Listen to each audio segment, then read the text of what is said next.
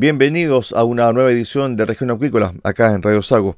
Tras cinco horas de debate que incluyó la posibilidad de suspensión de la votación, finalmente ayer la Comisión Regional de Uso de Borde Costero de Aysén rechazó las dos polémicas solicitudes de espacio costero marítimo de los pueblos originarios presentadas por las comunidades Puwapi y Antunen Rain en 2016 y 2017, que sumaban entre las dos más de 621.000 hectáreas de borde costero. Las peticiones fueron desestimadas con 29 votos de un total de 34. Tras la votación, conversamos con Marta Biarzo, presidenta de la Coordinadora Nacional de Trabajadores de la Industria del Salmón y Ramos Afines, quien sostuvo que esta situación podría haberse evitado y además también alertó de posibles casos que pueden ocurrir en la región de los lagos. Bueno, me imagino que está más tranquila y también está el ambiente laboral también un poco más calmado después de esta votación. ¿Qué tal? Buenas tardes. Sí, mira, hola Cristian, buenas tardes. Mira aquí, como tú bien dices, recién terminando la jornada, larga la de hoy. Eh, la votación fue en rechazo de las dos solicitudes de EMPOS que se estaban tramitando y eso nos deja más tranquilo, pero sin embargo yo creo que aquí hay que seguir haciendo trabajo eh, eh, trabajar con las autoridades, revisar eh, los vacíos que tiene la norma y, y, ver para adelante cómo se sientan las bases para poder eh, trabajar una política de borde costero que sea integrativa para todos los sectores. ¿Cómo evalúas la votación de ambos de ambas de ambas peticiones, de ambas solicitudes, Marta? Bueno, mira, lo que a ver, en general yo creo que había bastante argumento respecto de lo que se había venido haciendo.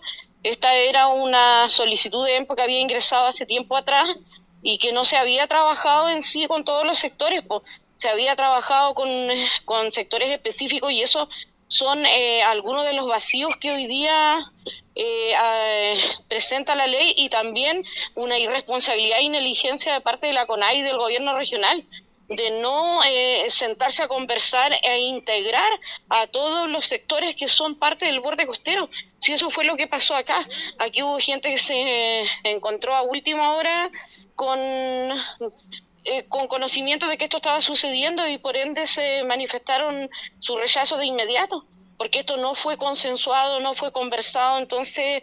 Eh, genera cuando las cosas no se hacen bien generan este tipo de situaciones y por lo demás te puedo decir que aquí también hay una responsabilidad política importante.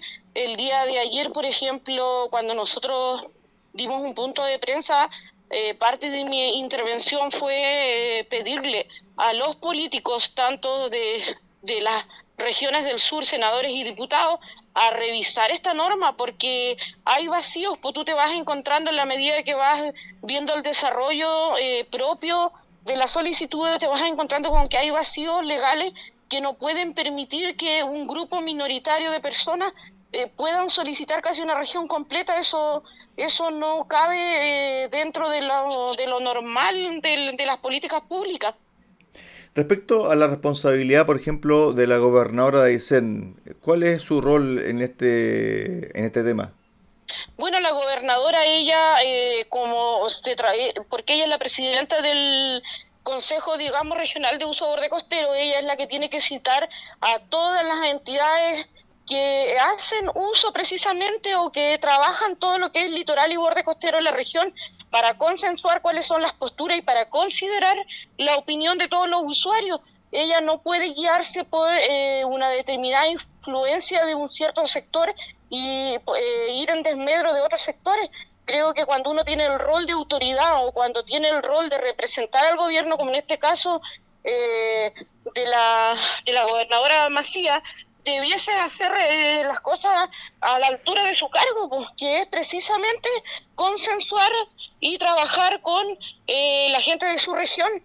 Pero en este caso no pasó nada, absolutamente nada de eso, inclusive en las últimas sesiones que se dieron en el mes de febrero, cuando le asignaron fecha ella ni siquiera estuvo presente. Entonces, y hoy día seguía con la postura de aprobar eh, con modificaciones, cosa que, eh, según lo que manifestó ahí, lo que todos pudieron ver, que se había ingresado una tercera opción que fue ingresada ayer en la tarde. ¿Cómo va a votar una opción que se ingresó un par de horas antes de la votación sin haberlo revisado y sin haberlo conversado con, con las personas que integran el Consejo? Creo que eso, eso no corresponde, o sea, la autoridad tiene que eh, tener el rol de autoridad y hacer bien las cosas, eso es lo que se le pide, nada más. ¿Tú crees que hubo un mal manejo por parte de ella? Pues, absolutamente, aquí es un mal manejo en su rol como autoridad y también tiene una influencia política eh, demasiado marcada hacia un sector y eso es lo que hace que hoy día estemos en este rechazo que se manifestó de todas las personas que estuvieron ahí, los alcaldes, las comunidades y eh, los seremi, los que componen este consejo. Finalmente, ¿cuáles son los planes a seguir por parte de ustedes, también por parte de los otros gremios que están vinculados también al tema costero de la región de Aysén? Mira, eh, bueno, en mi caso yo estoy acá, eh, vine a apoyar, nosotros vinimos a manifestar el apoyo y todo, pero yo pertenezco a la región de los lagos en el caso de nosotros como organizaciones de trabajadores, nosotros ahora nos queda el trabajo de revisar qué es lo que está pasando en nuestra región, porque en la región de los lagos, desde hace un tiempo a esta parte también se vienen haciendo distintos tipos de solicitudes de, de EMPO, de distintas comunidades indígenas, y lo que estamos viendo es que casi todo el, litoral de la provincia de Chiloé está solicitado, entonces eh, hace tiempo atrás también el gobierno regional estuvo haciendo una, un estudio supuestamente de borde costero a través de una ONG que se llama Costa Humboldt, que hasta el día de hoy nadie lo conoce.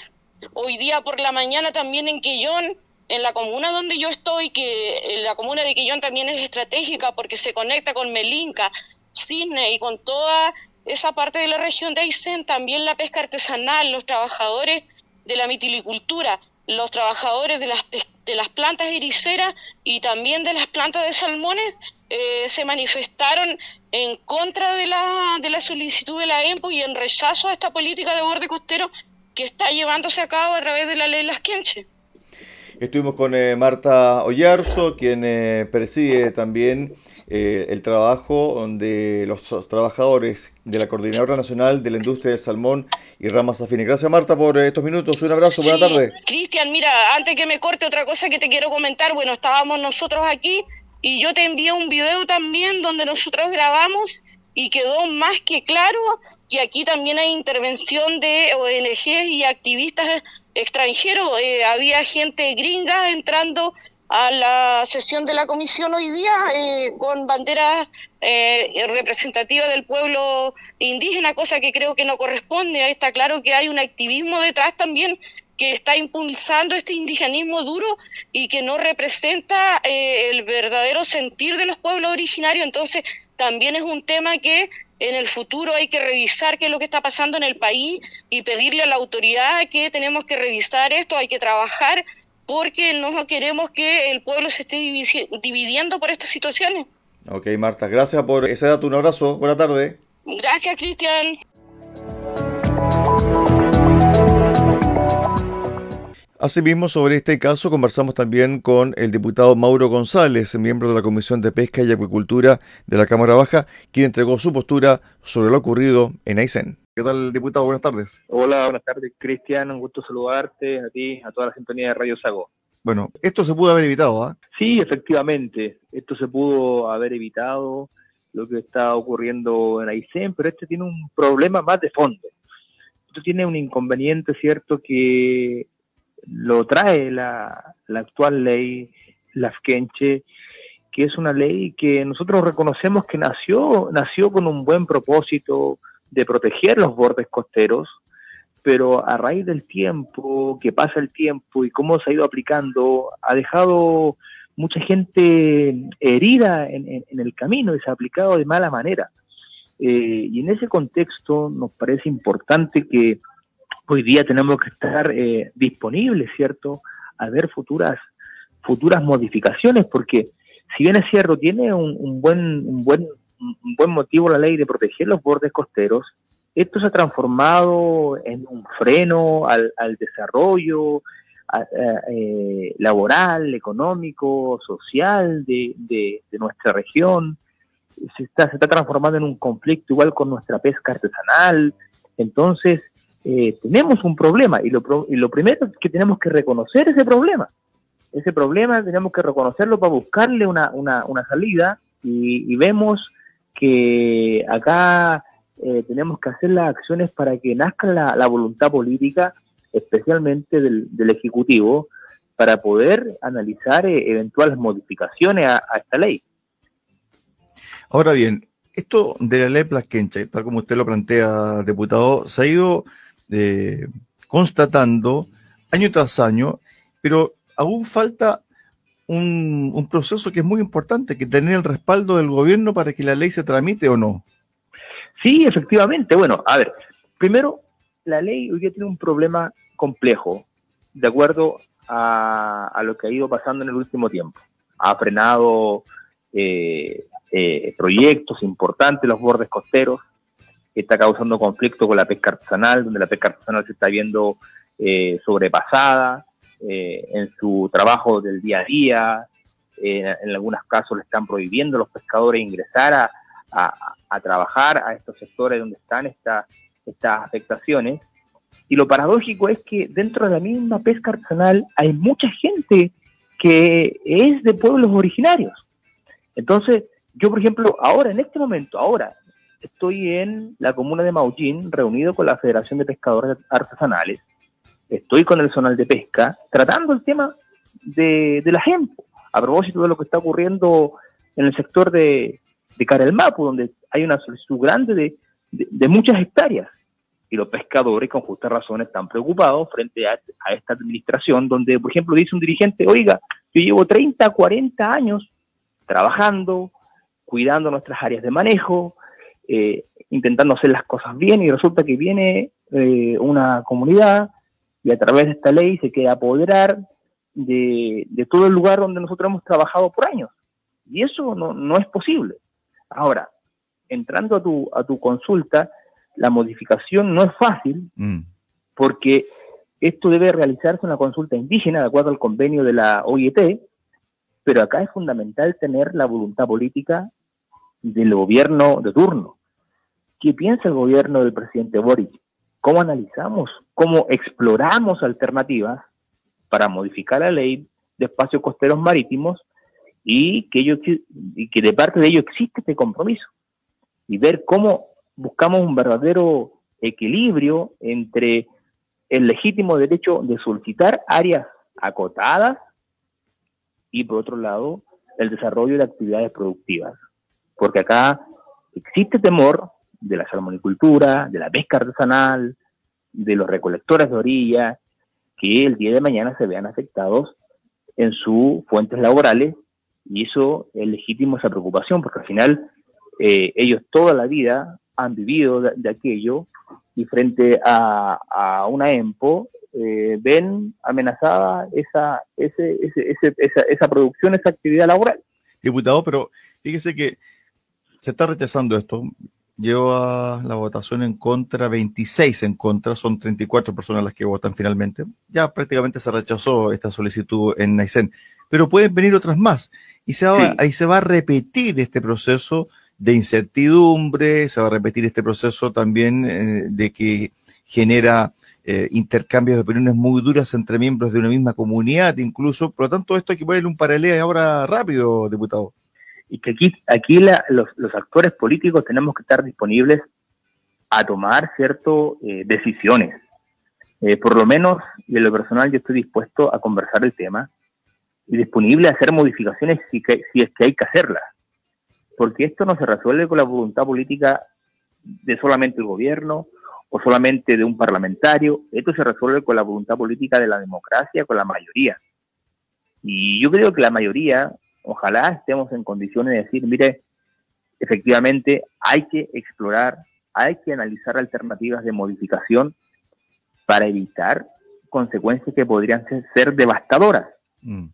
Y cuando me refiero a consecuencias devastadoras, me refiero a consecuencias de conflictos entre nuestra propia, ¿cierto? Nuestra propia gente, entre pescadores, entre trabajadores, entre comunidades indígenas. Imagínese usted que ese problema reventara. Tenemos que adelantarnos a eso. El gobierno no puede esperar que reviente este problema en su cara y recién ahí tome, tome acciones. Lo que está pasando en Aysén es solamente un aviso, es un, una alarma, ¿cierto? De alguna manera que se está ahí eh, prendiendo y diciendo, ojo, colóquenle, colóquenle atención a esto, porque esto puede reventar, puede causar un movimiento social importante en los lagos, en Aysén, eh, en otras regiones donde está pasando este problema, porque se siente que no hay un equilibrio entre las solicitudes que existen, ¿cierto? Lo que se está viendo y el desarrollo de actividades sociales, laborales, productivas y económicas que son parte características de nuestra región.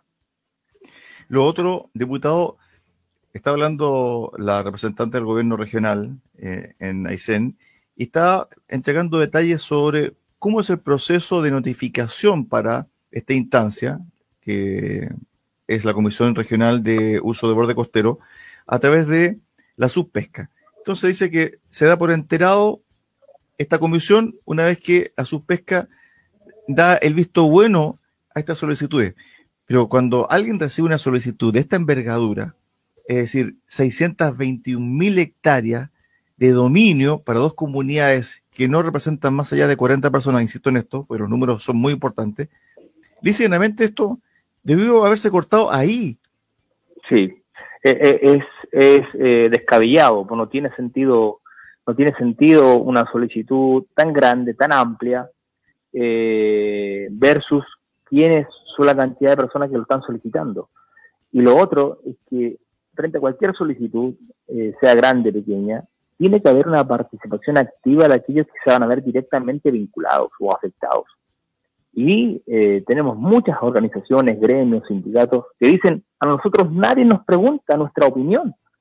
Y no puede ser, ¿cierto?, que pasen, se cumplan eh, las etapas y después nos veamos afectados y tengamos que estar pidiendo después para un, para un trabajo, para un desarrollo, para un proyecto, la desafectación y queremos a la voluntad, ¿cierto?, de manera arbitraria de un grupo de personas que eh, hicieron la tramitación y se apoderaron y se le aprobó una EMPO. Entonces, vuelvo a insistir, creo que es importante adelantarse, creo que lo que está ocurriendo en Aysén es una alarma, es un aviso, y que el gobierno no puede esperar que esto le explote en la cara sin tomar medidas o por lo menos comprometerse a poder estudiar alternativas de modificación a la ley de espacios costeros marítimos. Diputado, finalmente, ¿nos puede repetir los puntos eh, que posiblemente pudiesen tener complicaciones a raíz de estas solicitudes de manejo de borde costero acá en la región de los lagos? Usted también está ahí presente con algunos pescadores artesanales.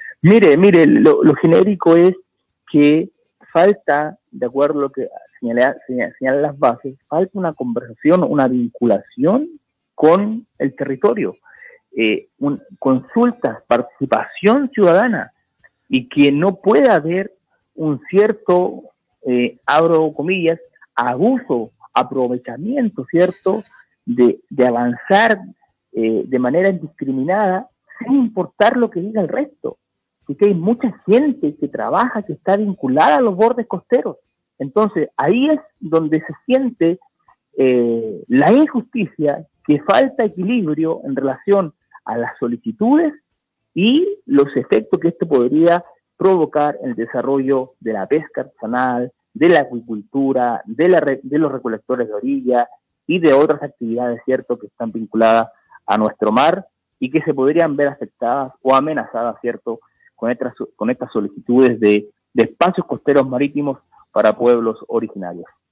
Estuvimos con el diputado Mauro González, diputado por el Distrito 26, acá en la región de los lagos, miembro de la Comisión de Pesca y Acuicultura, a raíz eh, de esta votación que se está todavía desarrollando en la Comisión Regional de Uso de Borde Costero en la región de Aysén, donde dos comunidades indígenas, no más allá de 40 personas, estaban solicitando el manejo de 621 mil hectáreas de borde costero, prácticamente toda la región de Aysén.